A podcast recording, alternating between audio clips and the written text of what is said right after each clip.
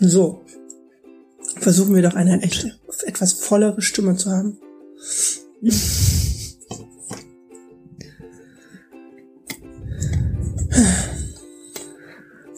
So.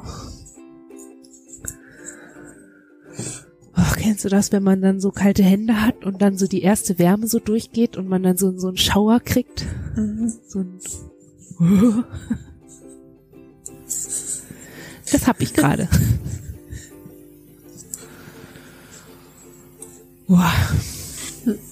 Okay. Moment, ich versuche mal eine Lösung zu finden fürs Wolle abrollen, die keine Ausschläge macht.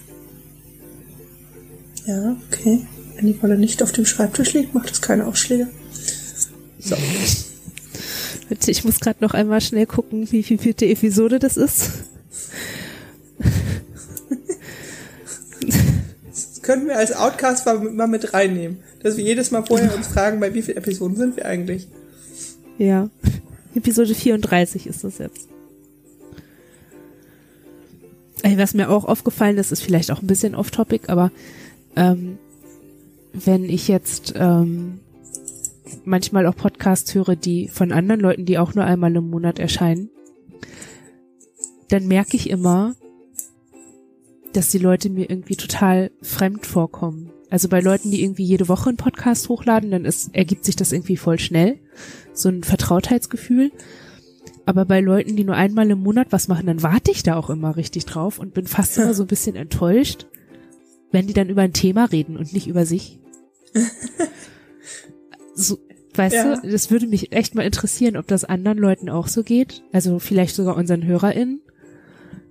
Irgendwie, wie das für die ist, so einen Monat, Zu also warten. immer nur einmal im Monat was von uns zu hören. Und dann- und irgendwie. wie jetzt im Moment länger als einen Monat warten zu müssen. Also wir kriegen gerade Anfragen, wann denn der nächste Podcast käme. Ja, toll. das stresst überhaupt gar nicht. oh.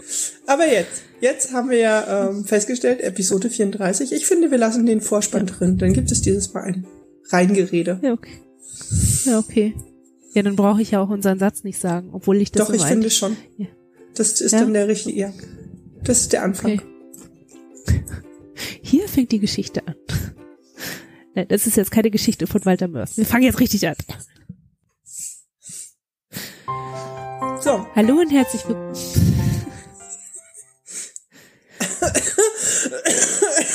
Entschuldigung. Oh, ist nicht schlimm. Vielleicht ist das alles ein Signal für, wir müssen öfter podcasten.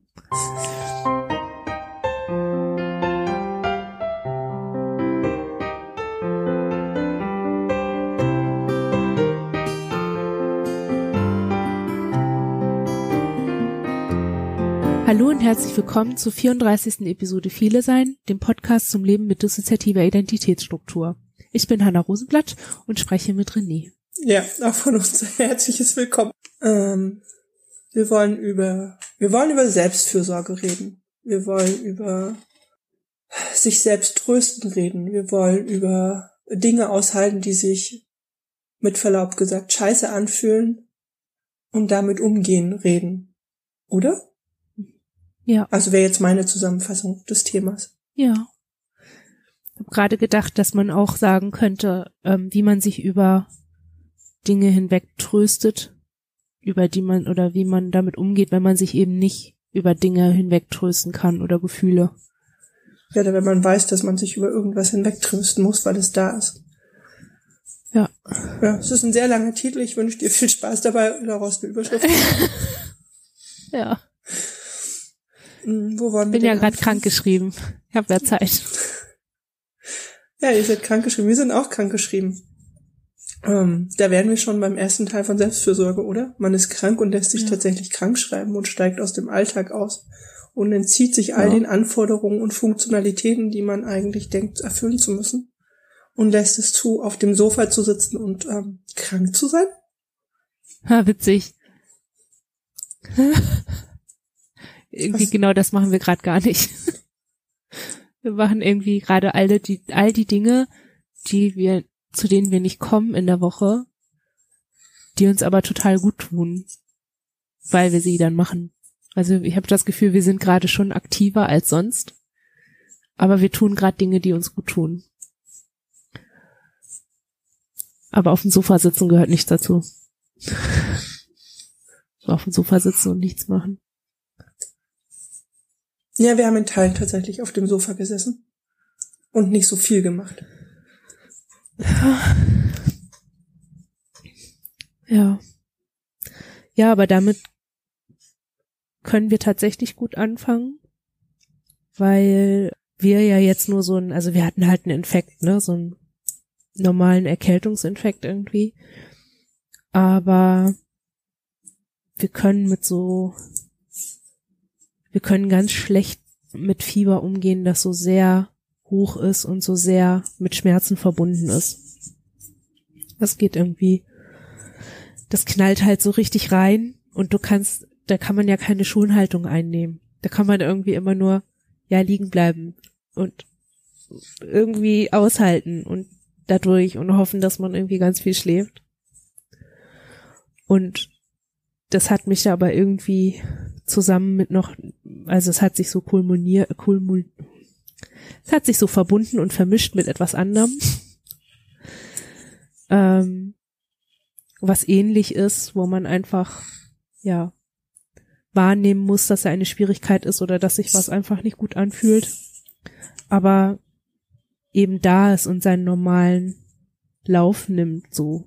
Also, so in unserem Fall ist das die Regelblutung, die gerade irgendwie mit richtig krasser PMS einhergeht und mit einer gewissen Zeit, wo man Schmerzen hat und das hört halt nicht auf. Nur weil man eine Schmerztablette genommen hat, ist das nicht weg.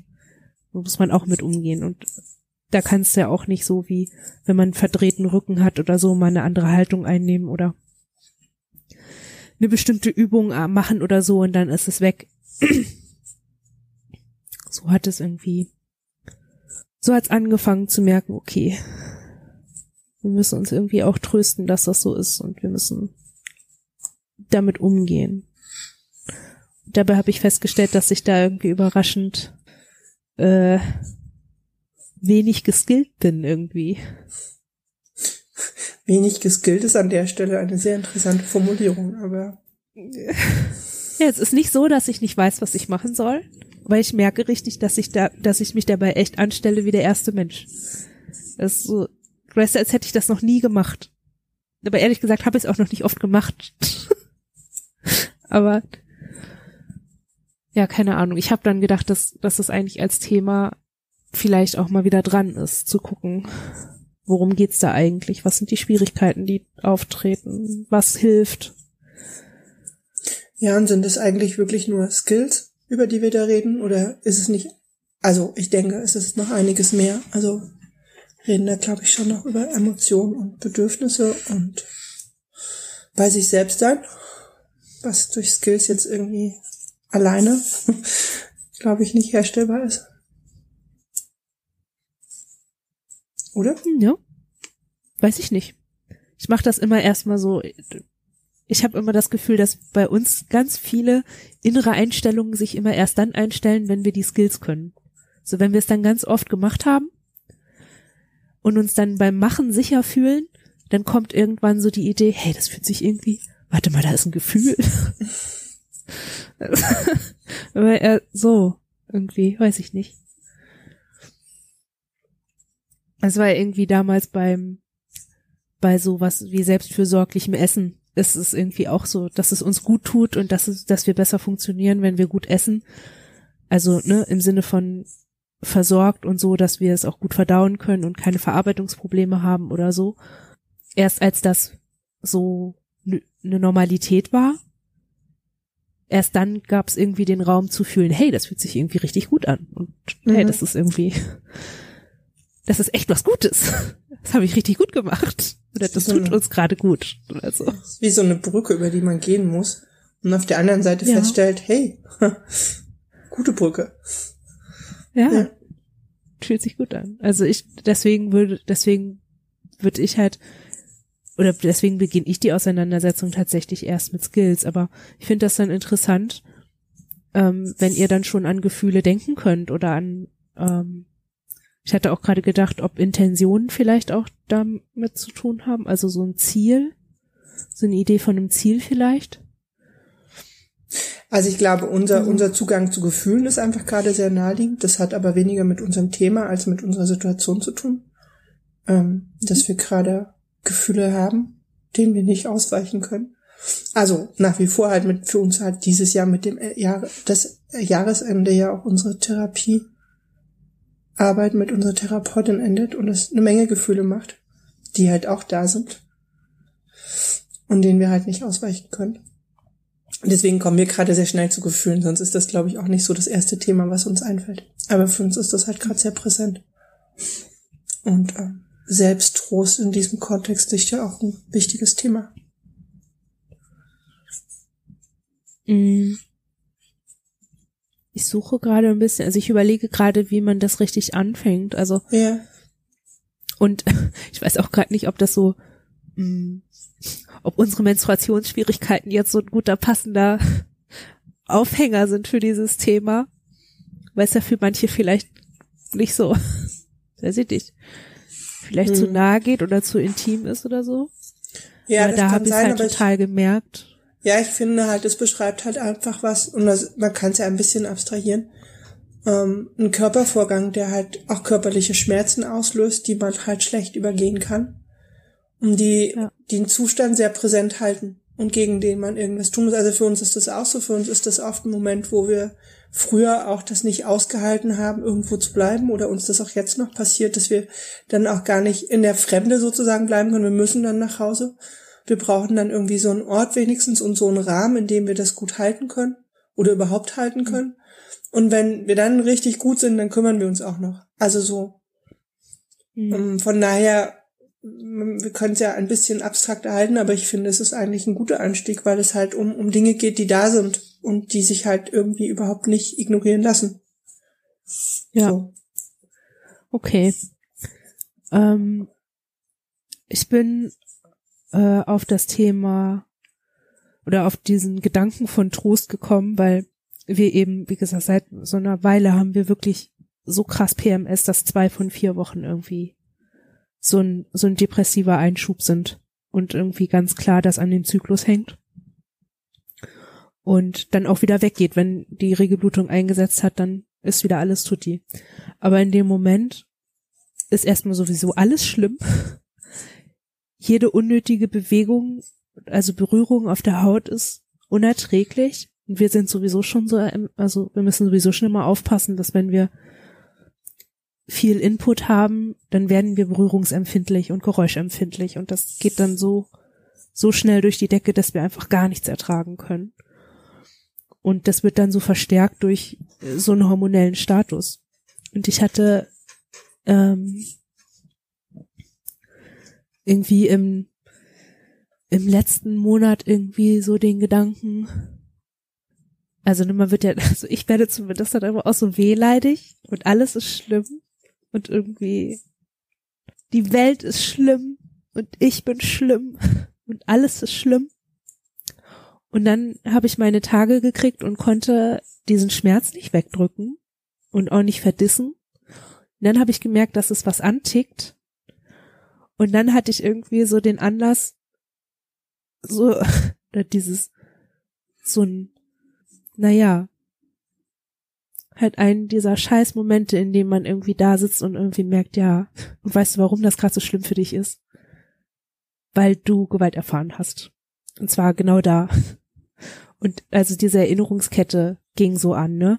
Aber nicht als, wie ich das sonst kenne, halt als so ein diffuser Flashback oder so oder so ein komisches Gefühl oder ein komischer Gedanke, der nicht zu mir gehört, sondern einfach so als eiskalter Fakt. Ich habe diese Form der Gewalt erlebt und sie hat sich genau so eventuell angefühlt. Und das war so pff. und ich in der Situation war das irgendwie wirklich dann kam halt alles zusammen und das war alles richtig schrecklich. Also nicht nur, dass ich gerade Schmerzen hatte und nicht nur, dass meine Hormone sowieso irgendwie gemacht haben, dass es mir ganz schlecht ging, sondern eben auch noch dieses Bewusstsein dazu. Und ich habe dann irgendwie gemerkt, dass ich in so einer Situation nicht nur ins trösten muss oder reorientieren muss und mir klar machen muss, okay, es ist vorbei. Es ist jetzt ein Vorgang, der eben mit Schmerzen einhergehen kann, die ich auf eine bestimmte Art vielleicht beeinflussen kann oder ein bisschen erträglich machen kann. Weil, ja, ich habe halt gemerkt, dass ich mich selber irgendwie auch trösten muss. Dass da was passiert ist und dass es wehgetan hat und dass der Schmerz, den ich heute habe, ähm, mich daran erinnert. Mhm. Also irgendwie, weiß ich, es war richtig, es war einer von diesen tiefen, traurigen Momenten, den man nicht so oft hat. Also ich habe selten so ein so klare Gedanken an meine eigene Betroffenheit und das ist mir wirklich so in der Form irgendwie, keine Ahnung, vielleicht ein, zwei Mal passiert oder so. Dass ich sowas hatte von, warte mal, das ist wirklich passiert. Weil dann war ich halt auch immer in der Therapie. Also dann war halt jemand da, ne? Und in der Situation jetzt, letzten Monat, war ich halt alleine zu Hause und oh. ja, und in der Situation habe ich halt gemerkt, okay, warte mal, wie tröste ich mich denn selber? Und wie kann man sich über Dinge trösten, die ja, wo man einfach untröstlich ist? Also, weißt du? Also ich habe die, die Dimension von dem Begriff untröstlich sein irgendwie in dem Moment erst richtig verstanden. Und das so richtig mit mir verbunden. Und habe dann irgendwie festgestellt, scheiße, was war ich denn jetzt? Das ist ja wirklich richtig schlimm. Das geht ja wirklich nicht einfach mit einem Tee trinken weg oder mit mir sagen, das ist vorbei oder so, scheiße. Ja. Ich glaube, es gibt halt da drin ein Dilemma. Also hm, das eine ist, wir, das ist zum Beispiel was, wo wir, wir wissen das rational, dass wir deswegen vielleicht auch gerade Regelschmerzen so schlecht aushalten. Aber emotional haben wir da ne, tausend Tore davor. Mhm. Hm, und ich glaube, das Dilemma grundsätzlich ist vielleicht ja auch, dass, dass diese Untrö das ist und also untröst es sind Dinge, über die man untröstlich ist, weil wie kann man da wie soll man denn darüber hinwegtrösten? Und gleichzeitig ist man eigentlich darauf angewiesen, irgendeine Art von Trost und Umgang damit zu finden, weil ja, also ne, dieses untröstlich ist halt so, das ist halt, ne, kannst auch gleich den Berg runterrutschen. Also so und eigentlich muss man ja irgendwie versuchen, also oder es macht irgendwie letztlich Sinn, Trost zu suchen in irgendeiner Form. Nur wofür, ne? Also ich habe mich dann halt schon gefragt, okay, ähm, unsere Erfahrungen mit Trost von anderen Leuten sind irgendwie immer eher die, dass die Leute sich selber trösten und selber versichern dadurch, dass sie mir irgendwas sagen und sich dann gut fühlen, weil sie denken, ah, ich konnte wenigstens was sagen. Mhm. Aber wir selber bleiben dann immer eher zurück mit, ja, schön, dass es dir jetzt besser geht. Ja. So, äh, Gott sei Dank ist das jetzt vorbei. So. Und ich weiß auch irgendwie nicht, mir ist in der Situation auch wirklich klar geworden, dass ich kein Ziel habe. Also das ist ja auch, das Dilemma ist ja auch, dass man in so einer Situation irgendwie ähm, vor allem sehr klar hat, dass es einem gerade nicht gut geht und dass man getröstet werden will, aber dass ich irgendwie gar keinen Begriff davon hatte, wann ich denn merke oder woran ich denn merke, dass ich getröstet bin. Mhm. Also so jetzt, wie ich hier gerade sitze, brauche ich auch keinen Trost, aber ich wüsste jetzt nicht warum. Also ich wüsste jetzt nicht, was mich jetzt gerade darüber tröstet, dass das passiert ist, warum ich jetzt gerade keinen Trost brauche, obwohl der Fakt doch der gleiche ist. ist vielleicht ähm, ist das jetzt so ein, so ein Punkt, wo, wo, wo ihr uns vielleicht nicht mehr so folgen könnt oder wo andere Leute uns nicht mehr so folgen können? Doch, also Aber wir können euch sehr wohl kannst, folgen. Also kannst verstehen, was ich meine, ne? Ja, also bei uns hat gerade jemand gesagt, naja, jetzt ist das Trostpferd nicht mehr da. Das was? Ähm, das Trostpferd. Ähm, ich glaube, das, also, das? ich glaube, es soll eigentlich bedeuten, dass in dem, also, dass man manchmal Dinge anfassen kann und dann sind sie auch, dann sind sie halt greifbarer. Und mhm. jetzt ist zwar der Fakt als solcher rational noch da und auch klar und wir reden auch gerade drüber, aber die Emotion dazu ist ja eigentlich nicht da. Glaube ja. ich. Ja, ähm, Also ich habe gerade nicht das Bedürfnis, darüber getröstet werden zu wollen. Ja. Und ich glaube, da muss die Emotion dazukommen. Und dann gibt es wahrscheinlich auch dieses, dieses Bedürfnis nach Trost in irgendeiner Form. Ähm, ja. Aber heißt das dann, dass man, dass man irgendwie immer nur in dieses Gefühl kommt, wenn man sich das gerade wünscht? Nee, eben ja nicht. Also, ich glaube, das wäre ja praktisch, wenn man sich jetzt wünscht, dass das Gefühl da ist, weil die Situation gerade super wäre, für Trost. Das funktioniert ja leider nicht. Ja, warum eigentlich nicht? Hallo, wie ungünstig ist das denn eingerichtet? Ähm, ja, aber das ist ja das, was leider nicht funktioniert. Guten Tag, ich hatte gerade ein total großer Teddy im Arm. Jetzt wäre ein guter Moment für ein Gefühl, weil, äh, ne, der Trostbär ist. Ja, mm, ja ich glaube, aber so haut es leider nicht hin. Mhm. Ja. Ich musste auch irgendwie so, ähm, gerade bei dem Thema, kennt ihr den Film Alles steht Kopf? Ja. Das ist ja, gut, ich meine, da geht's um Heimweh, aber dieses Kind konnte den Zugang zu seinen Emotionen und dem reibungslosen Ablauf im Gehirn irgendwie auch nur dadurch hinkriegen, dass es so eine äußere, also so ein, so ein Bezugsrahmen dafür gab.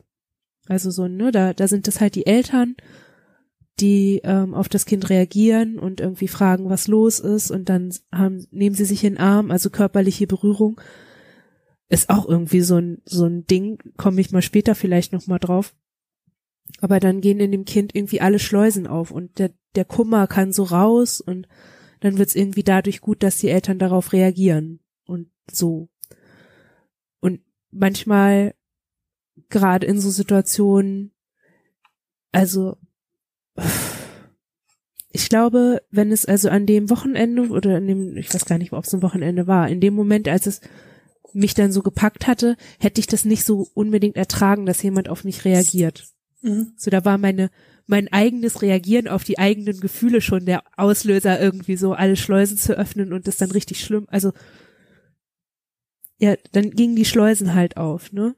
Und ich frage mich halt gerade, ob Trost oder so ein, so ein Trostprozess vielleicht irgendwie sowas braucht, so ein, also ob es dabei vielleicht um Resonanz geht. Um ähm, Impuls von oder ein Gedanken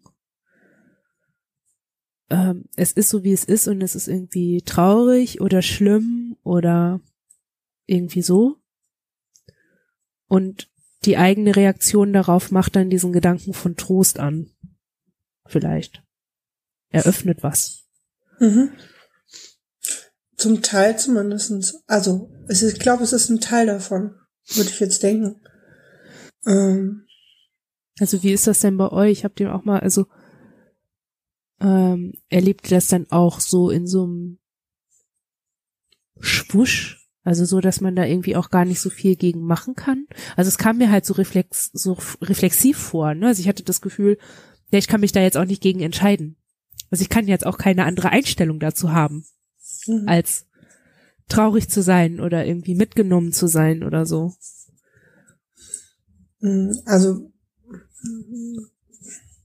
uns fällt es immer noch relativ schwer, an, an, an komplexere Emotionen ranzukommen. Also wir haben immer das Gefühl, wir biegen leider vorher innerlich irgendwo ab. Oft genug. Was wir teilweise auch schade finden. Mm, wir wissen aber auch, es gab auch sicherlich, also auch gerade in den letzten Monaten ein, zwei Mal Momente, wo wir auch einfach nur noch aus tiefstem Herzen geweint haben. Und sehr, sehr, sehr dicht an den Emotionen waren und an diesem, so fühlt es sich halt gerade an und, und ähm, können das dann oder würden das, glaube ich, ähnlich wie ihr beschreiben. In dem Moment wären wir auch nicht offen gewesen, selbst wenn da etwas oder jemand gewesen wäre. Hm. Ja, wir finden das ein, ein wichtiges Thema. Ich glaube aber für uns hat es viel auch mit Annäherung an dieses Thema zu tun. Also wenig mit Erfahrung, sondern wirklich auch viel mit Annäherung. Wir müssen die ganze Zeit daran denken, wir haben, wir haben so eine, wie heißen die denn, so eine Salzkristalllampe, so ein orangefarbenes Licht machen die. Mhm. Die steht bei uns, die ist auch super wichtig. Die haben wir tatsächlich, weil vor vielen Jahren mal eine Therapeutin in der Klinik, die immer nachts in ihrem Fenster angemacht hat und man von draußen diese Lampe sehen konnte. Und das für uns jede Nacht, wir kommen halt damals, wir haben wenig geschlafen, wir waren in einer ziemlichen Krise und wir haben halt oft nachts, sind wir dann rausgegangen, eh auch zum Rauchen, aber eben auch, und haben auf diese Lampe dann nachts gesehen. Und es war für uns ein Trost, dass diese Lampe da war.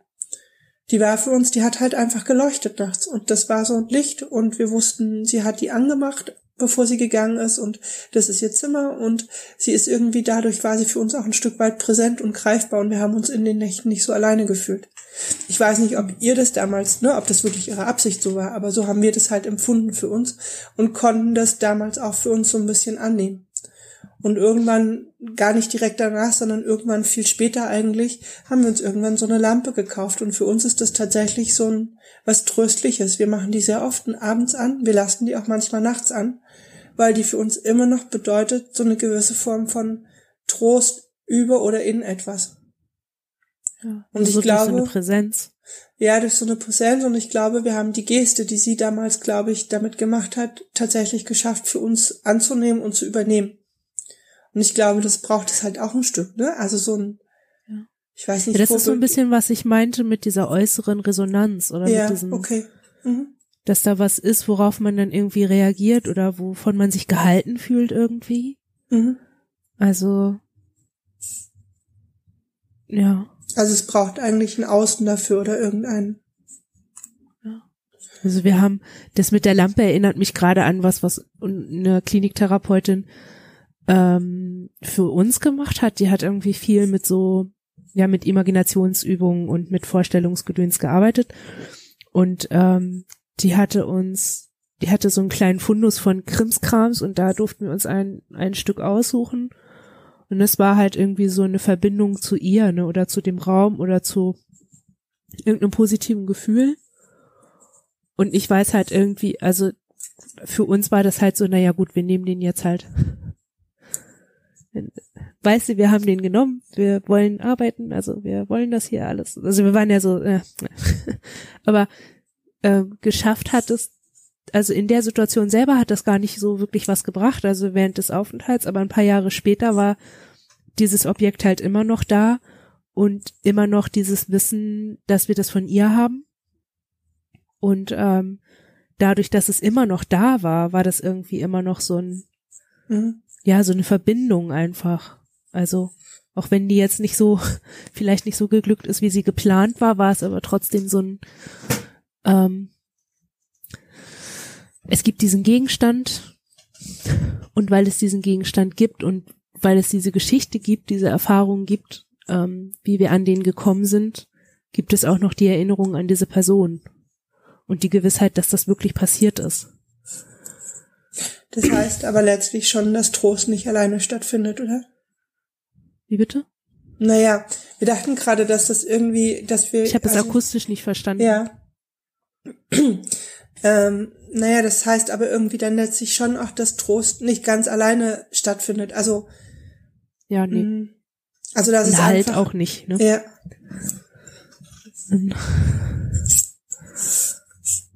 Ich mach dich mal gerade ein bisschen lauter meine erkälteten Ohren verstopft. Ja, und unsere etwas ja. belegte Stimme ist, glaube ich, auch. Naja, ja. aber also so, ich glaube halt, weil wir gerade dachten, ich glaube, es gab eine sehr lange Zeit.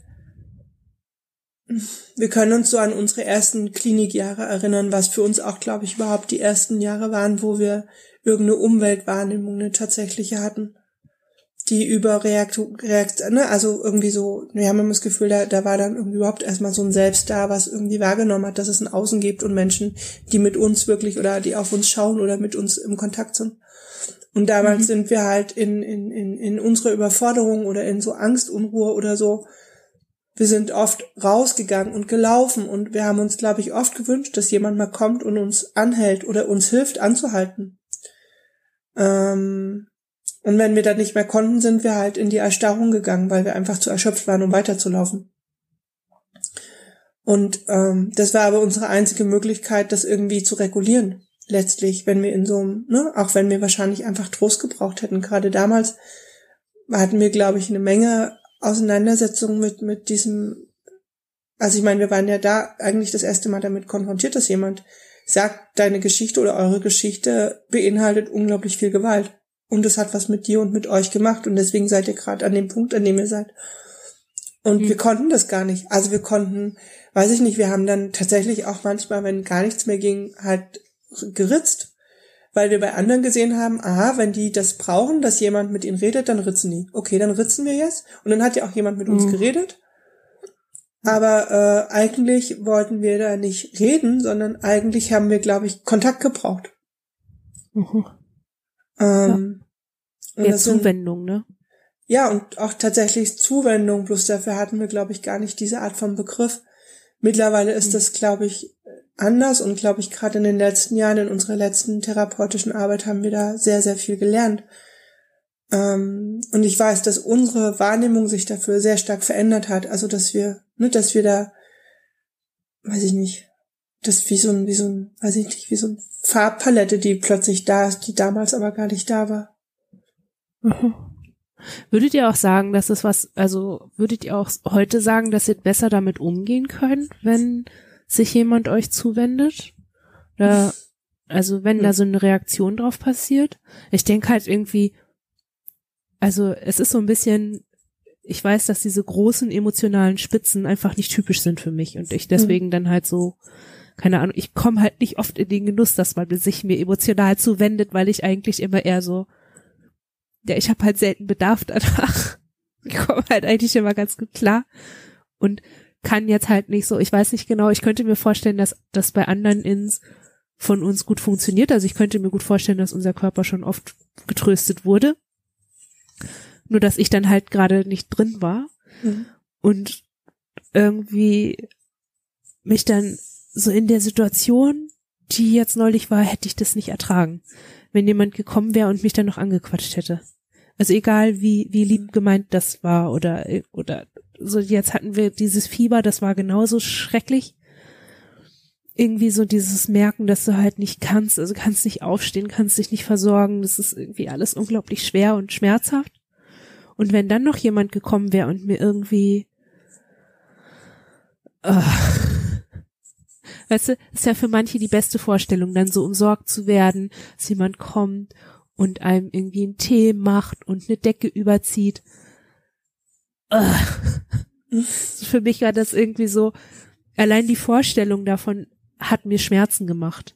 Also da war schon die, diese, ne, alleine diese Überlegung, wie das jetzt wäre, wenn mich jetzt noch jemand anspricht und auf mich reagiert, hat mich überfordert und überreizt. Das wäre mir zu viel gewesen. Das hätte ich nicht aushalten können. Aber mhm. ich frage mich gerade, ob das da vielleicht auch so eine Art Evolution gibt oder so ein, ähm, ich will, ich will nicht sagen Abstumpfungseffekt, aber ich frage mich, ob es vielleicht irgendwann, wenn man das oft übt oder oft damit konfrontiert ist, ob man sich dann gewöhnt und ob das dann irgendwie gut ist oder schön ist oder leichter zu ertragen ist oder vielleicht brauchte ich das gar nicht und deswegen fühlte sich das so überfordernd an, aber wenn man es dann braucht, dann ist es nicht so schmerzhaft. Also habt ihr da Erfahrungen gemacht oder mal was bei euch beobachtet? ähm, Wir überlegen Habe ich gerade, jetzt so viele Dinge gleichzeitig ja, gesagt? Ein bisschen. ähm, ich glaube, eine Übungsfrage ist es, glaube ich, allemal, das überhaupt zuzulassen. Ähm, von jemandem anders, aber auch für sich selber. Ähm, ich glaube, es hat auch was damit zu tun, wie man das empfindet. Also du hättest es in der Situation für dich einfach als, als auch als Reizüberforderung wahrgenommen. Ähm,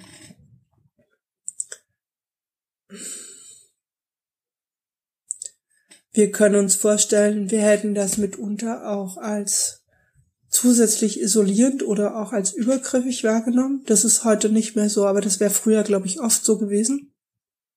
Und war sicherlich auch so. Ich glaube, es gab schon auch Menschen, die versucht haben, mit uns in so einer Situation im Kontakt zu sein und dass wir das also gar nicht gut zuordnen konnten. Mm, von daher ist es, glaube ich, tatsächlich was, was, was man üben kann und üben muss und wo man vielleicht aber auch ähm,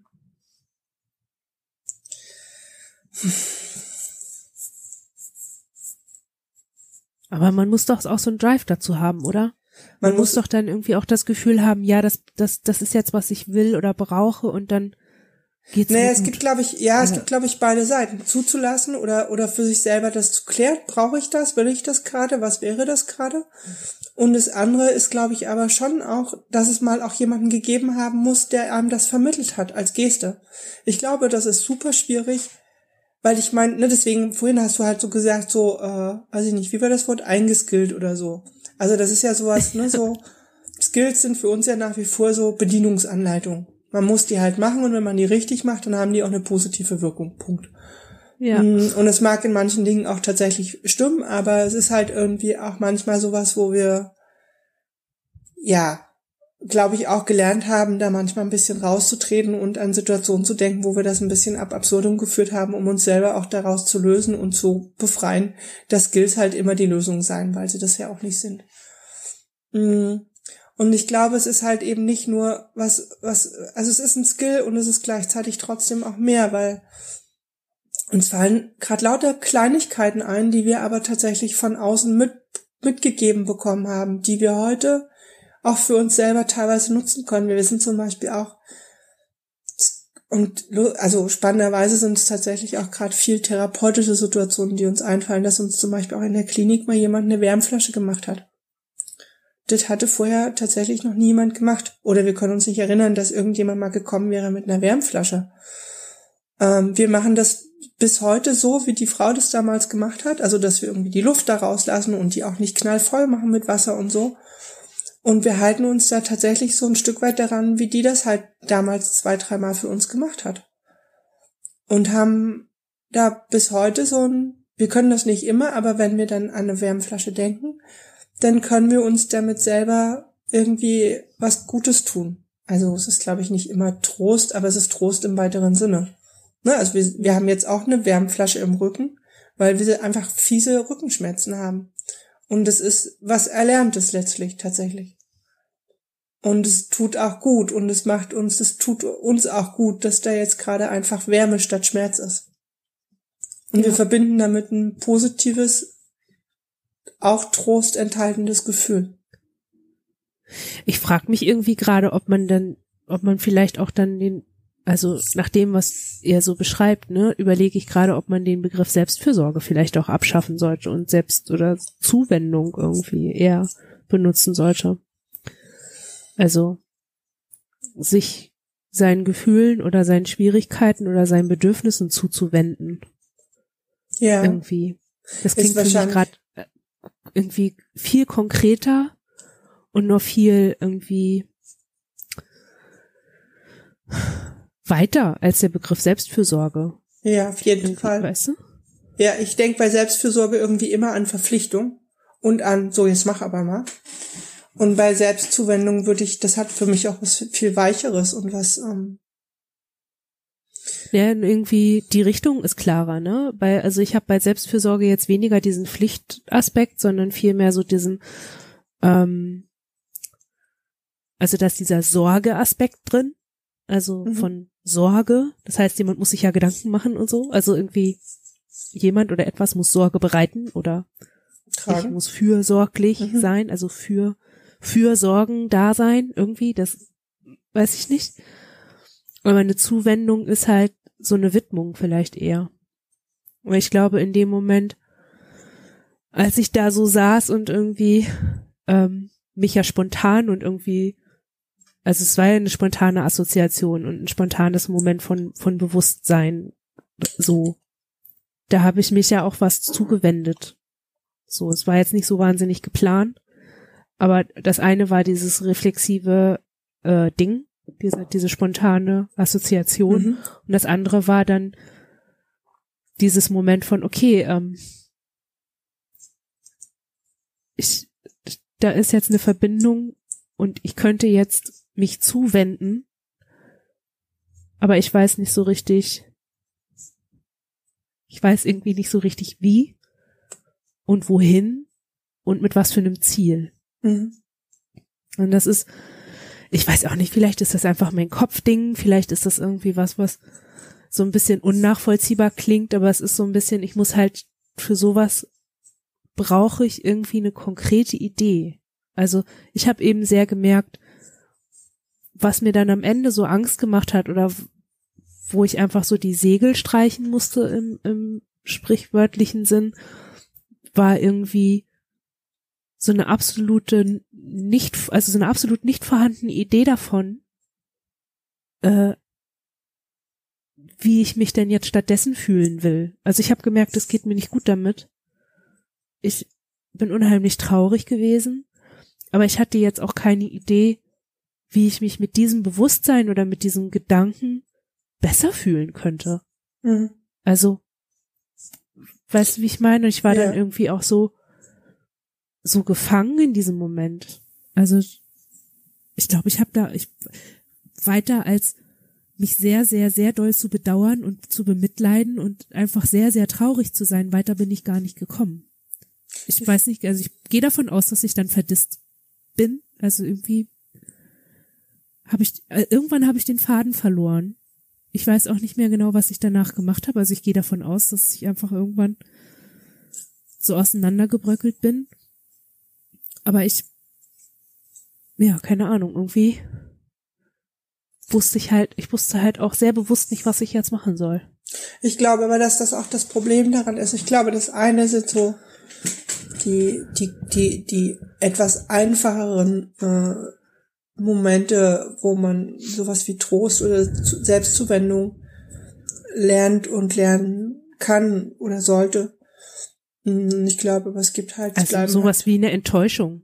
Wie eine Enttäuschung ich, oder, oder also, ja oder so ein Moment, wo halt für einen Moment einfach, weiß ich nicht, man kommt nach der Therapie nach Hause und kriegt so irgendwie noch mal so dieses Scheiße, ja, ne? Oder was weiß ich, Streit mit einer Freundin und man ist enttäuscht oder irgendjemand hat einem blöd ange... was auch immer.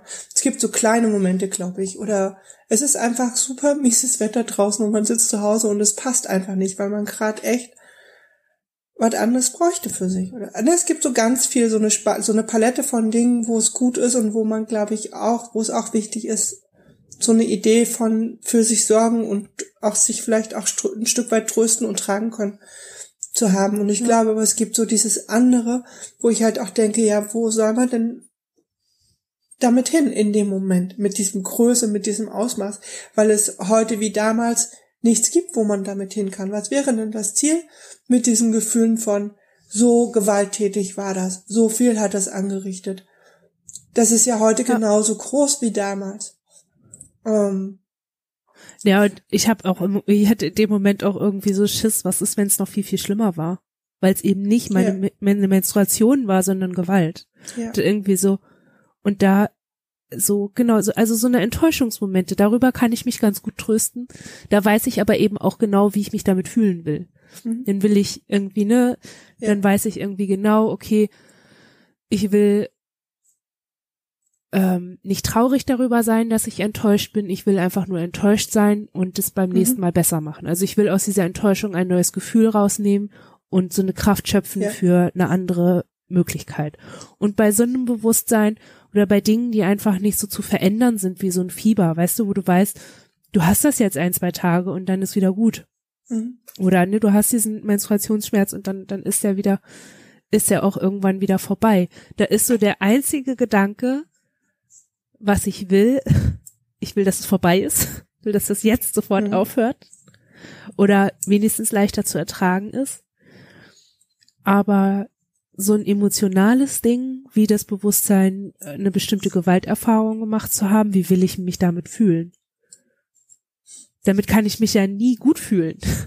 Also da gibt's ja nie so einen Moment von, ah, und da, da schöpfe ich jetzt voll die Kraft raus, weil ja. Eigentlich ist es ja doch gar nicht so wild, oder?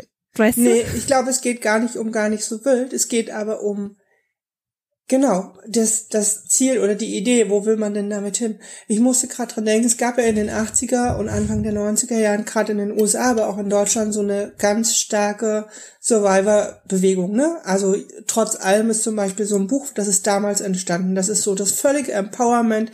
Ich bin Überlebende von sexualisierter Gewalt. Ich bin mir dessen bewusst und genau aus diesem Bewusstsein, ne, daraus mache ich ein Selbstbewusstsein und daraus schöpfe ich Kraft und damit gehe ich nach vorn. Und ich weiß, wir haben da immer so ein bisschen Zugangsschwierigkeiten zu gehabt oder haben die einfach, aber gar nicht, weil wir diese Bewegung an sich abgelehnt hätten, sondern weil wir da keinen Zugang reingefunden haben. Und das war aber so, so, eine, so eine Phase, wo das ganz, ganz stark war und wo das, wo das Frauen auch wirklich oder Betroffene sehr, sehr unterstützt hat. Und das gibt es ja auch in anderen Kontexten, dass irgendwie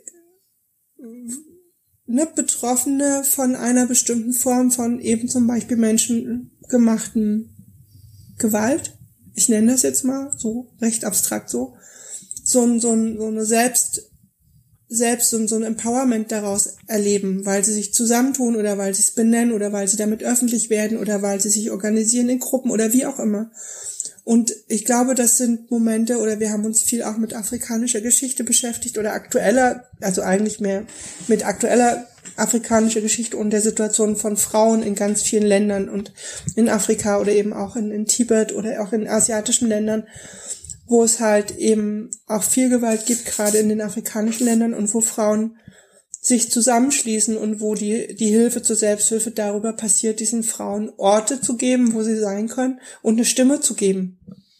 Und dieses Stimme geben halt was damit zu tun hat, es gibt auf einmal ein Wohin, ne, wo sie damit hingehen können und wo sie daraus etwas, etwas, etwas tun können.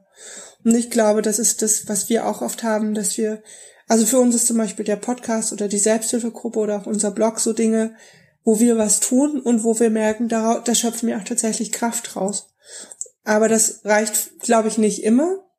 Ich weiß ich nicht. Also wäre sowas, wo wir gerade denken, okay, vielleicht wäre das was beim nächsten Mal in so einem Moment, vielleicht tatsächlich auch einen Blogartikel zu machen. Oder ich glaube, wir machen oft Blogartikel zum Beispiel, wenn wir wütend sind. Also unsere Wut fließt da oft so rein. Aber ähm, ja, es ist, also ich glaube, also wir wüssten gerade nicht, wie viel mehr oder was, was gäbe es, was diese, was, was eine, was ein passender Ort oder ein passendes Ziel oder wohin gehe ich damit sein könnte für dieses, für dieses unglaublich große. Weißt du, was wir meinen? Also, ja. Ja, ja. glaube ich gerade, es waren ja, ich viele Worte, grade, aber ja, aber ich habe auch gerade gemerkt, dass genau das gar nicht unser Ding ist. Also oder das ist gar nicht unser ja unser Problem, sag ich mal. Mhm. Also wir kennen Orte, wo wir darüber reden können, wo das auch nicht. Äh, Na, mir geht's nicht also, um ne, die Orte als solches, sondern um dieses, da, dass da emotional auch ein Wohin quasi definiert wurde. Ja, aber das ist für uns irgendwie gar nicht. Ähm, also wir wir wissen, wir das ist für uns definiert, das haben wir alles, können wir nutzen, haben wir freien Zugang. Mhm. Ähm, ich habe irgendwie gerade auch ein bisschen wehmütig so im Kopf gehört, ähm, tja, für Emotionalbloggen ist unser Blog leider inzwischen zu gut gelesen und zu gut besucht. Das ist, hatten wir jetzt gerade irgendwie wieder, dass es, ja, irgendwie keine Ahnung, ist halt irgendwie gerade nicht der der Ort, wo wir das Gefühl haben, dann auch irgendwie sein zu können. Aber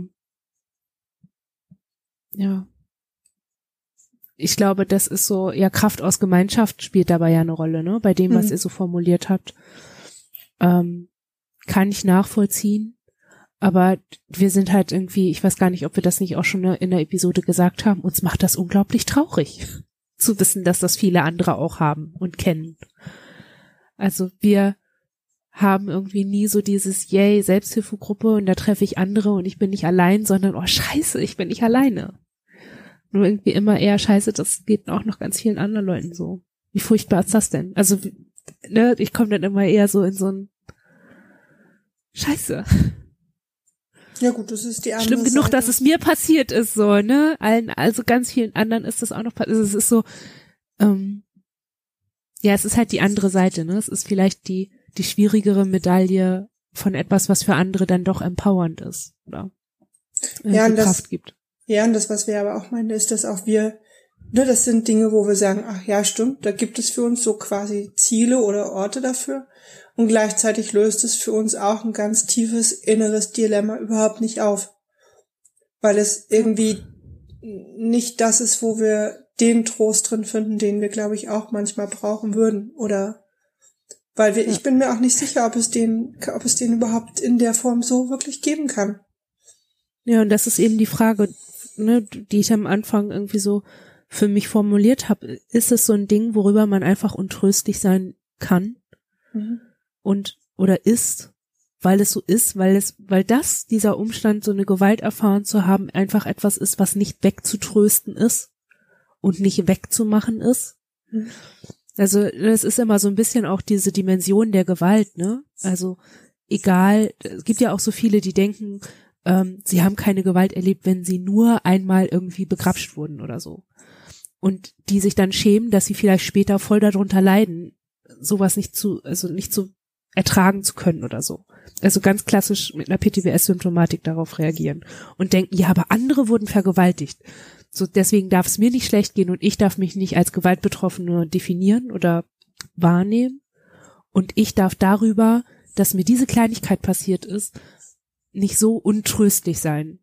Oder das Mhm. muss jetzt auch mal wieder gut sein. Vielleicht so. Ich frage mich halt manchmal, ob das eben so ein Aspekt ist, den Gewalt hat, dass, ähm, dass das halt einfach, wenn es passiert, nicht wieder gut zu machen ist. Und dass das vielleicht das Traurige ist, dass es eben nicht wieder gut geht, weil die Grenze oder gut wird, weil die Grenze kaputt ist, weil sie eben übertreten wurde. Man kann eine neue Grenze ziehen, Mhm. man kann sie, diese Grenze vielleicht besser schützen und man kann sich vielleicht auch nochmal anders etablieren, aber dass man eben auch nicht vergisst, dass sie eben angefasst wurde und vielleicht auch zerstört wurde, das ist ja ein Umstand, der ganz unabhängig davon ist, wie man dann damit umgeht oder, oder so. Also, weißt du, wie ich meine? Ja, ich glaube, ich, ja, sehr, also, Und ich ja. frage, also ich, ich habe die, die Idee ist gerade halt, dass ja, was man halt durch Trost dann empfinden kann oder wo man dann hinkommen kann, ist, dass man an so an so eine Idee kommt, was man brauchen kann, damit man irgendwie einen Umgang findet. Also Kraft für Umgang, Kraft für so eine Survivor-Bewegung oder so, ne, dass man da so Energie rauszieht. Aber der Umstand, dass es so war, ist vielleicht was, was immer einfach traurig ist. Mhm. Also ganz unabhängig davon, wie gut man eingebettet ist oder wie viele Sachen man hat, um, um sich besser zu fühlen.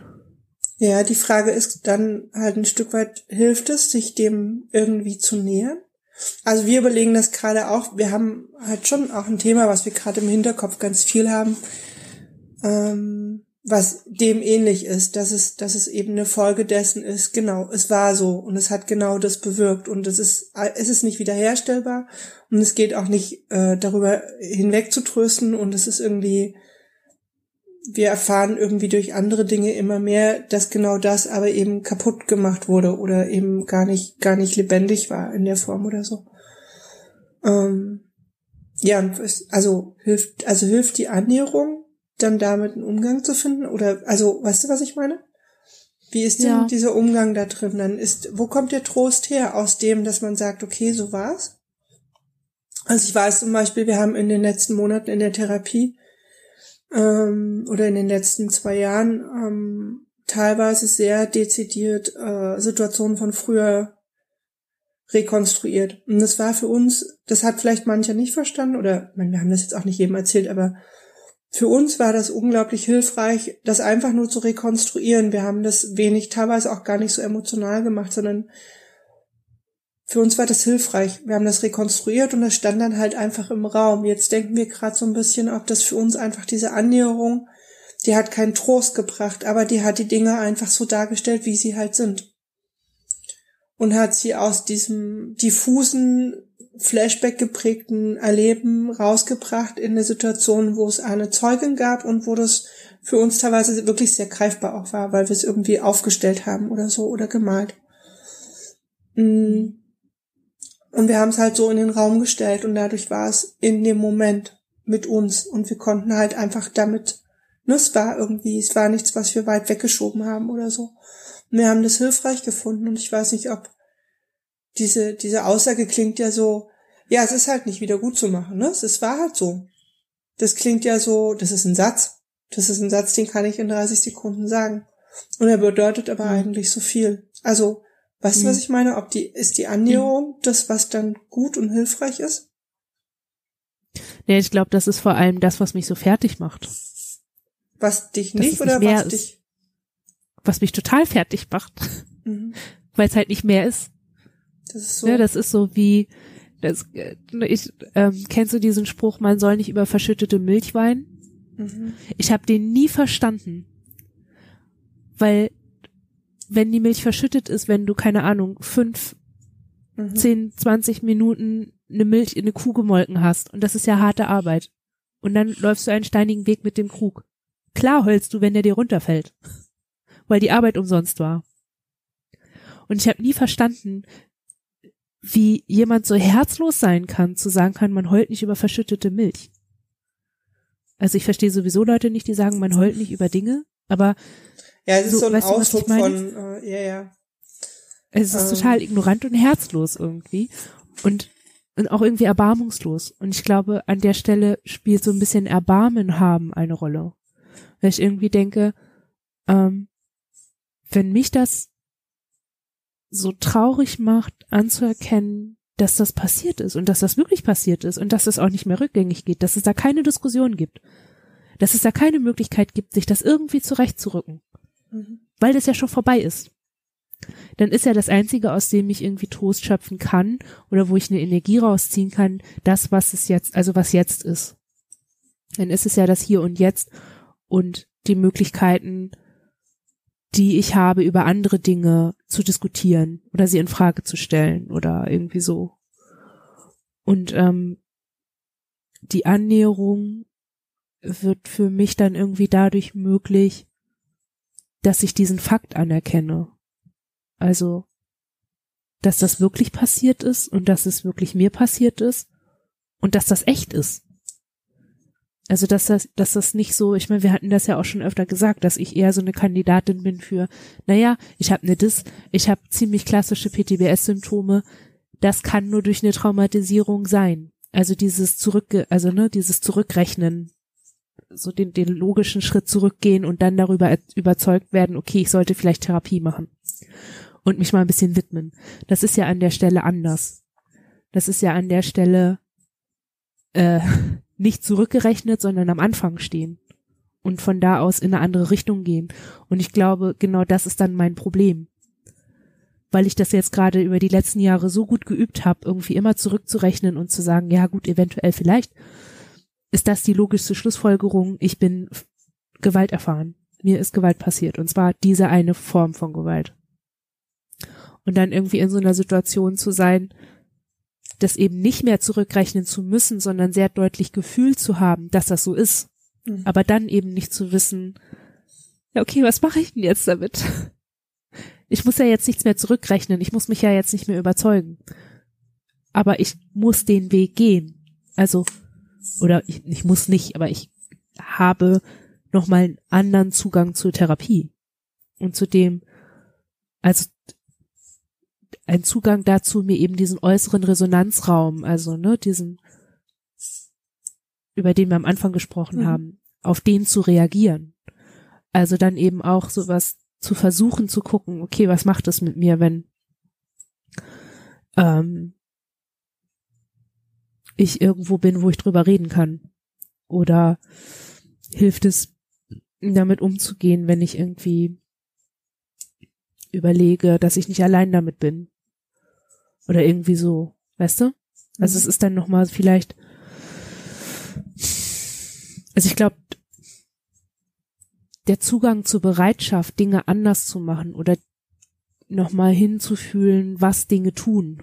Also was Dinge in mir bewirken. Auch Dinge, die ich selber tue. Der hat sich dadurch irgendwie verändert.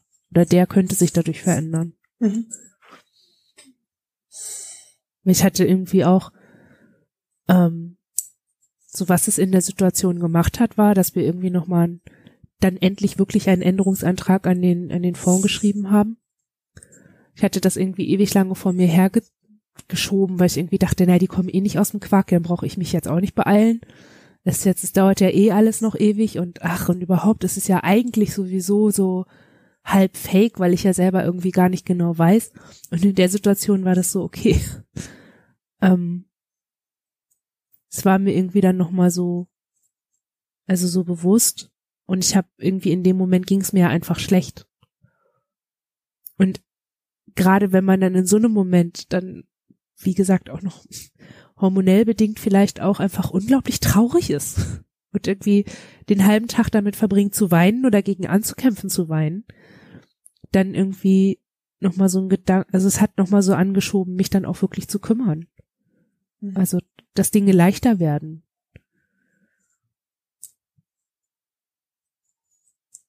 Ja. Seid ihr noch da? Ja, wir sind noch da, wir hören zu. Weil ich halt äh, gemerkt habe auch, dass es voll anstrengend ist. Ja. Also, es ist total anstrengend, die ganze Zeit traurig zu sein. Über was, was dann nicht davon weggeht, dass man mal traurig ist.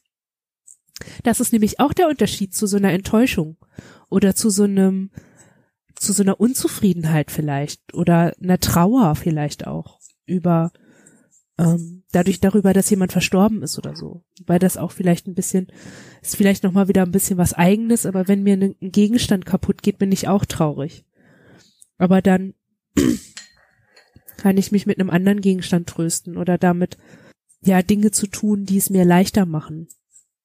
So, weißt du? Ich habe halt gemerkt, dass ich durch dieses Weinen so viel Kraft verloren hatte. Und mhm. dann dachte ich, das muss doch nicht sein. Ich kann es doch auch, ich kann mich jetzt auch mal ein bisschen kümmern, dass es leichter wird. Ja, und vielleicht ist dieses, also vielleicht enthält dieses, dass es leichter wird, irgendwie eigentlich ja auch die Anerkennung, dass es schwer ist. Ne? Ähm, und vielleicht. Hattet ja. ihr denn, hm? hattet ihr auch so eine, also ich weiß ja nicht, ob ihr jetzt auch schon so eine Phase hattet und der einen das so umgehauen hat. So war, wie, also, wenn ihr so eine Phase hattet, wie war die denn für euch? Mhm. Also gab's da irgendwie was, wo ihr sagen würdet, der äh, das zu tun hat, irgendwie voll geholfen oder also hat sich für euch die Zuwendung verändert oder das? Also wir hatten vor einigen Jahren eine Phase in der, in der, auch in der Klinik, da hat es uns tatsächlich sehr umgehauen und da hatten wir innerlich die Entscheidung getroffen, dass wir nicht bereit sind, das alles weiter zu tragen und dass in uns einfach kein Platz mehr ist. Ähm, das war, glaube ich, der Moment, wo es uns am meisten umgehauen hat oder ne, wo es uns am allerklarsten war, dass wir wirklich sagen, das ist voll bei uns, da ist kein Platz mehr für noch mehr davon, auch nicht für Neues und wir tragen das auch nicht mehr, wir schaffen das nicht mehr weiterzugehen damit. Hm, damals haben wir halt lange oder haben eine Phase gehabt, wo wir wirklich für uns sehr klar hatten, dass wir gerade entscheiden, ob wir leben oder sterben möchten. Und dass wir das auch wirklich nur für uns entscheiden und dass wir da auch nicht zulassen, dass jemand anders daran beteiligt ist. Weil wir, ähm, weil wir wussten, ne, wenn wir uns fürs Leben entscheiden, heißt das auch, wir, wir entscheiden uns dafür, das weiterzutragen. In seinem, in seiner Schwere auch. Ähm, und ich denke, danach gab es es hat, glaube ich, noch eine große Zeit gedauert, aber wir wissen, dass wir aus dieser Zeit, dass uns das wichtig war oder dass wir das heute noch wichtig für uns ist zu wissen, es gab einen Moment, wo wir gesagt haben, es ist zu viel und es ist zu schwer und wir können damit nicht weitergehen.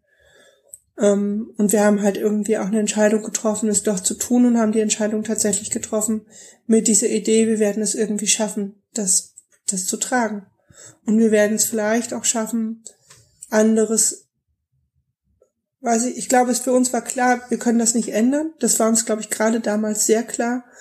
Und wir haben Ideen entwickelt von Dingen, die aber dennoch trotzdem auch sein können. Ähm, das heißt, für euch war dieser Gedanke von trotz allem total hilfreich. Also so? Was mhm. geht trotzdem? Mm, ich glaube erst im Nachgang. In dem Moment war es ein, wenn wir entscheiden, dass wir weiterleben möchten, dann entscheiden wir uns erstmal dafür, genauso wie es sich jetzt anfühlt, damit weiterzugehen. Dieses trotz allem, oder es ist, glaube ich, gar nicht so ein richtiges trotz allem, sondern ein relativ oder immer bewusst werdenderes, dass wir da, da Dinge dazustellen. Also, dass wir mhm. halt Dinge, die neu dazukommen oder die, die, die schön sind oder die, die entstanden sind seitdem, die, die machen das nicht weg und die überdecken das nicht und die, die, die, die reparieren das nicht und die machen das auch nicht, nicht leichter, aber sie, sie, sie machen ein Mehr von. Also es wird einfach etwas, es wächst etwas Größeres. Was es dann, mhm. glaube ich, jetzt rückblickend können wir sagen, auch deutlich mehr trägt. Mhm. Ähm, aber ich, glaube, das ist genau das, was es so frustrativ macht für mich. Genau, es ist nicht leichter ich geworden. Ich merke, das geht nicht nur, weg. Genau, es ist nicht weggegangen und ähm, es kommt auch immer noch mal wieder. Oder wir haben jetzt halt noch mal ein Thema, das irgendwie auch Teil dieser, ne, was halt auch Teil dieser Gewalt einfach für uns ist, wo wir eigentlich ähnlich noch mal dastehen und gerade jetzt auch beim Podcast mit euch und beim Reden merken so, krass, ich glaube auch bei dem Thema geht es ganz viel um, es ist nicht reparabel, es ist nicht herstellbar, es war damals einfach so. Ähm, und es geht um, ja, das vielleicht auch anerkennen und in diesem Falle vielleicht auch um Trost da drin oder damit Trost suchen oder finden oder also wir mögen über dieses Thema heute nicht so detailliert reden, deswegen sind wir da ein bisschen schwammig. Ich hoffe, das ist okay. Aber genau, es geht nicht weg. Ich weiß nicht, es ist. Weißt du, was sich gerade in meinem Kopf geht, gerade voll das Horrorszenario los. Also, naja, das ist jetzt vielleicht übertrieben formuliert, aber es ist gerade so, weißt du, woran ich denken muss? Kennst du das bei Blumenmuster auf Bettwäsche? Mhm. Wenn am Ende der Bettwäsche das Muster aufhört und die Blume ist angeschnitten. Ich hasse das. Ich kann so, ich kann das nicht, ich kann das nicht ertragen. Und ich weiß, das klingt albern und das ist, das ist auch irgendwie eine Macke, die kann ich niemandem erklären. Aber das ergibt keinen Sinn. Wieso lässt man, also wie, wer lässt es überhaupt zu, dass das passiert? Also es, es finde ich wirklich schlimm, sowas. Aber wenn ich selbst, also ich kann sowas schon nicht ertragen und ich kann es auch nicht tolerieren. Ich kann so eine Bettwäsche nicht haben. Die mhm. muss jemand anders auf dem Bettzeug haben. Ich kann das nicht. Für mich muss das schlüssig sein und, ne? So. Wie ja. soll ich sowas, weißt du, und dann hat mein Leben so eine Delle. Ist irgendwo an einer Stelle mitten abgeschnitten. Mhm. Und es geht dann aber weiter. Nahtlos. Ja. Mit einem völlig anderen Muster. Wie soll ich denn das ertragen? Ja. Und das klingt jetzt so witzig, ne, aber genau das ist das Drama. Nein, das Und ist. genau so, ja. das ist genau das, das ist genau das. In der, boah. Entschuldigung. Nee, ich glaube, nee, ich finde ah. das total wichtig. Ich meine, das Beispiel mag ein bisschen auch witzig sein, aber ich weiß zum Beispiel, wir, wir leiden bis heute und wir leiden da auch tatsächlich drunter unter unserer eigenen Anonymität. Und unter diesem abgeschnitten, weil es doppelt abgeschnitten ist. Ja, wir haben uns von den Tätern abgeschnitten, aber wir haben uns auch von unserer eigenen Geschichte abgeschnitten. Mhm. Wir haben uns von Orten, die wir als Kind auch schön fanden, abgeschnitten. Ne? Also wir, wir finden so weiß ich nicht, wir finden eine bestimmte Art von Natur, Flusslandschaften, Flusskähne. Das ist für uns sowas ganz, ne, da geht bei uns was auf, was Positives. Aber dadurch, dass wir über unsere Vergangenheit ja auch im Außen nach wie vor sehr wenig reden und neuen Namen haben, unsere Herkunftsorte eigentlich nie erwähnen, ist das alles mit abgeschnitten und das ist eigentlich ähnlich wie die Bettdecke. Ne? Es ist irgendwo mhm. plötzlich ein Schnitt. Und, ja. und und das ist irgendwie so auch wie eine falsch angeklebte Tapete. Ja. Wenn du die mitten durch dein Wohnzimmer hast, du guckst immer drauf. Ja. Und alles, was du machen kannst, ist irgendwie ein fancy Vorhang davor genau. machen oder ein Bild. Ja. Oder du überlegst dir irgendeinen Dekostreifen. Ja, oder wir haben und manchmal. Niemand ja kann Beispiel, es sehen. Ja, und wir haben zum Beispiel aber manchmal tatsächlich, ich meine, das ist ein Impuls, dem werden wir um, also auf keinen Fall nachgehen, weil, mein, so, aber wir haben manchmal schon dieses, wir würden am liebsten irgendwie das wieder ankleben und sagen, okay, das ist meine Geschichte, dort bin ich aufgewachsen, ich hatte damals einen anderen Namen und da ist, ne, da ist meine Bettdecke abgeschnitten oder mein, meine, mein, mein Muster.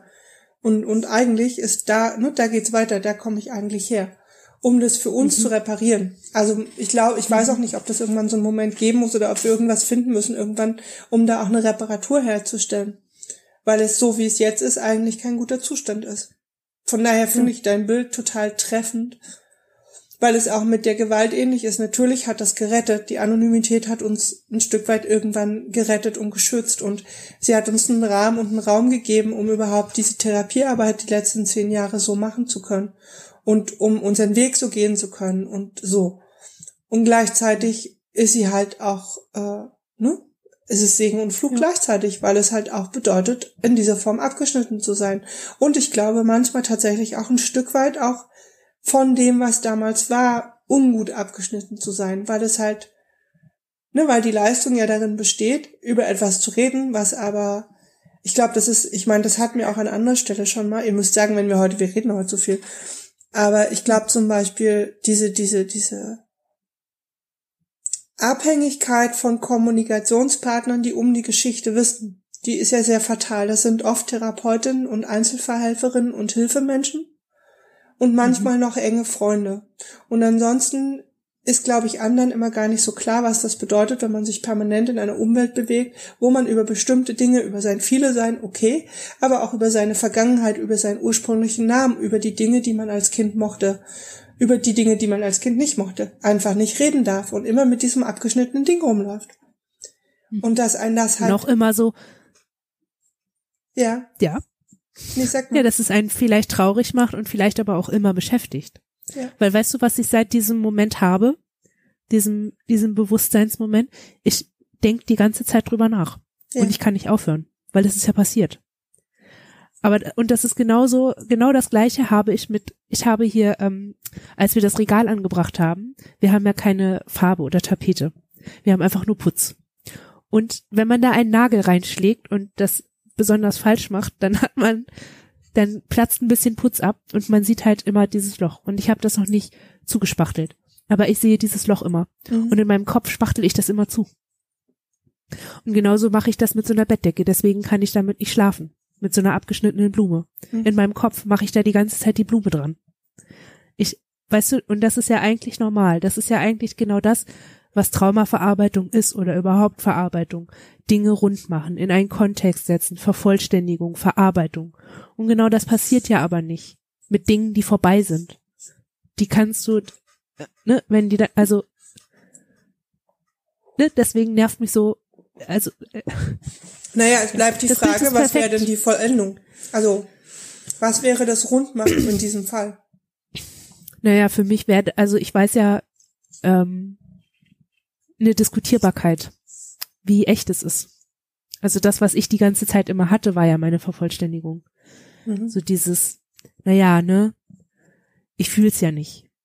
Deswegen ist meine Idee von, das ist vielleicht einfach nur eingeredet oder irgendwie, keine Ahnung, vielleicht habe ich wahrscheinlich irgendeine andere neurologische Krankheit oder eine psychische Störung, die man jetzt aber noch nicht so klassifizieren kann, kommt vielleicht noch, aber ne, hypothetisch lassen wir uns jetzt mal auf so eine Disk-Geschichte ein das war rund. So, ne, da hat, da hat meine Symptomatik reingepasst, da haben meine komischen Kopfdinger reingepasst, das, das, das ist total rund und total logisch. Aber es fällt natürlich in sich zusammen, wenn du dann da stehst und irgendwie klar hast, nee, nee, es ist kaputt und es ist wirklich kaputt. Und da ist wirklich ein Riss. Und du kannst den nicht vervollständigen. Weil das, was du jetzt gerade hast, ist so vervollständigt, wie es vollständig sein kann. Nämlich mit so einer komischen Biografie und einem sel einer seltsamen Palette von Fähigkeiten und Möglichkeiten. Irgendwie. Weiß ich nicht. Ähm, zu dem, ähm, genau, eigentlich wollte ich nur sagen, dass ein Punkt ist, mit so einem Bewusstsein um die Gewalterfahrung als auch mit anonym Leben wie bei euch, ähm, man ist eben damit immer beschäftigt. Und ich glaube, das ist so ein bisschen ähm, die Ebene, die man halt am wenigsten oder die wir auch irgendwie am wenigsten so mal von außen betrachten. Dass wir irgendwie schon seit, das kam halt dann auch hoch gleich, ne? Wir machen seit seit 2000, 2001 sind wir in psychologischer Betreuung. Seitdem befassen wir uns ständig mit Psyche und sind dabei, uns selbst zu optimieren, um irgendwie klarzukommen. Mhm. Und ähm, murksen ständig an uns rum. Weißt du?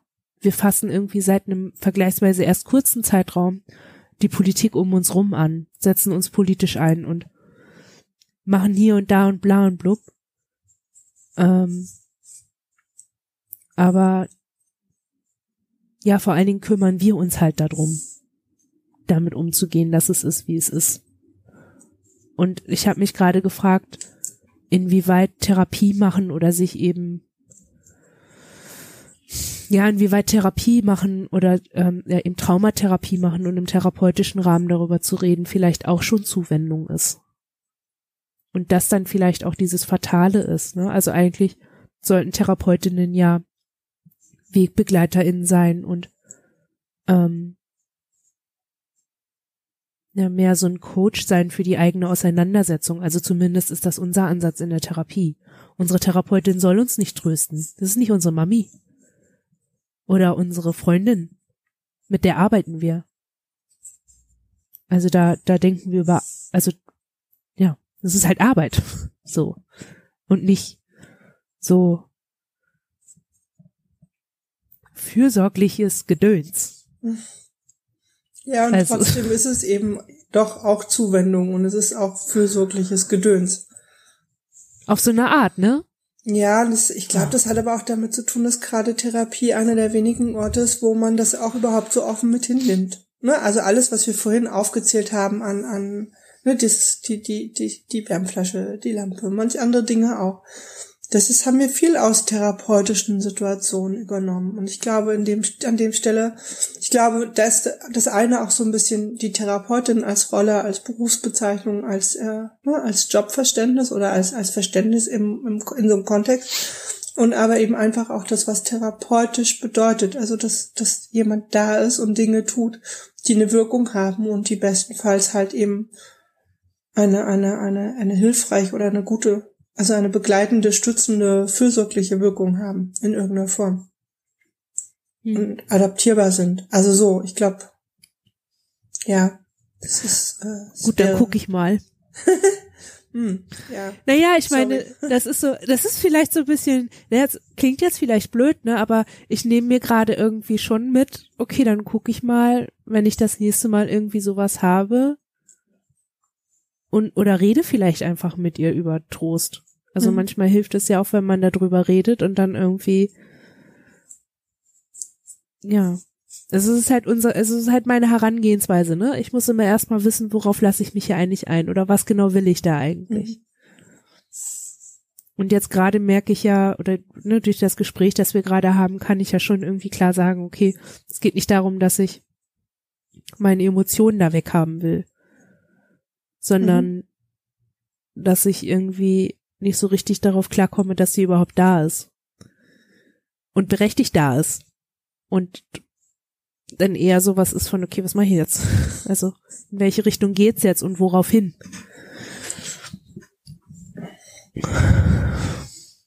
Ja, guck. Da sind wir jetzt. Guck, da sind wir jetzt. Ja. Ich glaube, ich habe das Gefühl, dass das gerade irgendwie ein guter Punkt ist, um das so stehen zu lassen. Also uns fallen noch viele Sachen ja. ein und trotzdem merken wir, irgendwie ist es gerade gut so. Wir finden wir finden es toll, dass wir jetzt genau darüber mit euch geredet haben. Ich glaube, vorher, wir waren uns nicht ganz klar. Ich glaube, wir hatten ein bisschen eine andere Idee für den Podcast und merken gerade, wir finden es einen total schönen Podcast. So. Und ein mhm. gutes Thema auch. Ja. Ja. Geht uns auch so. Ich habe auch kein Hausmeisterdings heute. Na doch, wir haben schon eins, weil das Jahresende okay. naht. Und ähm, das eine ist, dass wir ja auch für das nächste Jahr Kosten haben werden. Und ähm, die Frage nochmal nach draußen an alle Zuhörerinnen, Zuhörer, an euch wäre, wenn ihr mögt, uns zu unterstützen, ähm, ja, will das an der Stelle gerne nochmal sagen, dass wir sie gerade am Anfang des Jahres die Unterstützung gut brauchen können, weil wir einfach die Rechnung bezahlen müssen für die Seiten, für die Soundcloud-Seite, für WordPress und ähnliches. Oder? Also das habe ich jedenfalls auf meinem Zettel für Hausmeisterei stehen. Dass wir ja. das nochmal sagen. Mm, ja. Eine also wir haben eine Kontoverbindung. Ähm, Lara e.V. unterstützt uns da können wir Spenden entgegennehmen. Die Und findet ihr auf unserer Seite. Ja. Genau. Das verlinken wir nochmal. Alternativ, wer sich darauf einlassen kann, uns regelmäßig was zu spenden und das aber nicht per Dauerauftrag machen möchte, kann das über unsere Patreon-Seite machen. Ähm, es hatte sich irgendwie niemand gemeldet, ob er es eine gute Idee findet, eine Seite für das Podcast zu machen. Also bieten wir unseren Account an. Da kann man sowohl einmalig was geben als auch ähm, monatlich. Das können wir auch nochmal verlinken. Mhm. Hinweisen oder so vorbereiten können wir unsere HörerInnen ja auf jeden Fall schon mal, dass die Webseite umziehen wird. Also zum nächsten Jahr. Das so ein bisschen was anders laufen wird und vielleicht auch ein bisschen benutzerfreundlicher wird. Je nachdem, wie wir das so hinkriegen. So, wir denken auf jeden Fall dran, dass nicht alle Menschen gut sehen können zum Beispiel und vielleicht eine benutzerfreundlichere Oberfläche brauchen. Ja, aber ich glaube, wenn das soweit ist, dann werden wir vorher nochmal äh, das auch schreiben beim Podcast sagen, wenn sich da irgendwas mhm. ändern sollte, was, weiß ich nicht, die Abonnements und ähnliches und die Auffindbarkeit ändert oder so. Da muss ja, uns, glaube ja. ich, keiner hektisch werden, da sagen wir vorher nochmal Bescheid. Nee. Ja. Ähm, und ich weiß nicht, vielleicht sagen wir auch noch, dass wir auch dieses Jahr einen Jahreswechsel-Podcast machen werden. Mhm. Also es gibt quasi demnächst dann nochmal einen. Quasi noch dieses Jahr, oder? Mhm. Ähm, ja. Also im ja Dezember ja sowieso. Dezember, eine Dezember-Ausgabe haben wir ja sowieso und dann haben wir noch Jahreswechsel. Ja, ich weiß nicht, schaffst du das jetzt, diesen Podcast noch im November als November-Ausgabe hochzuladen? Oh ja. Okay. Dann kommen sogar noch zwei Ich bin ja krank geschrieben. okay, also, ähm, ich meine, hallo, alle mussten jetzt ein bisschen warten. Der November war ein bisschen äh, dünn, was den Podcast anging. Aber dann kommt ja noch ganz viel. Dann ist das ja quasi einfach nur Folge 34, die uns viel Spaß gemacht hat.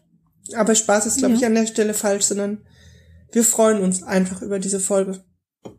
Genau. Mhm. Danke an euch. Danke fürs wir Zuhören. Danken auch. Bis bald. Tschüss.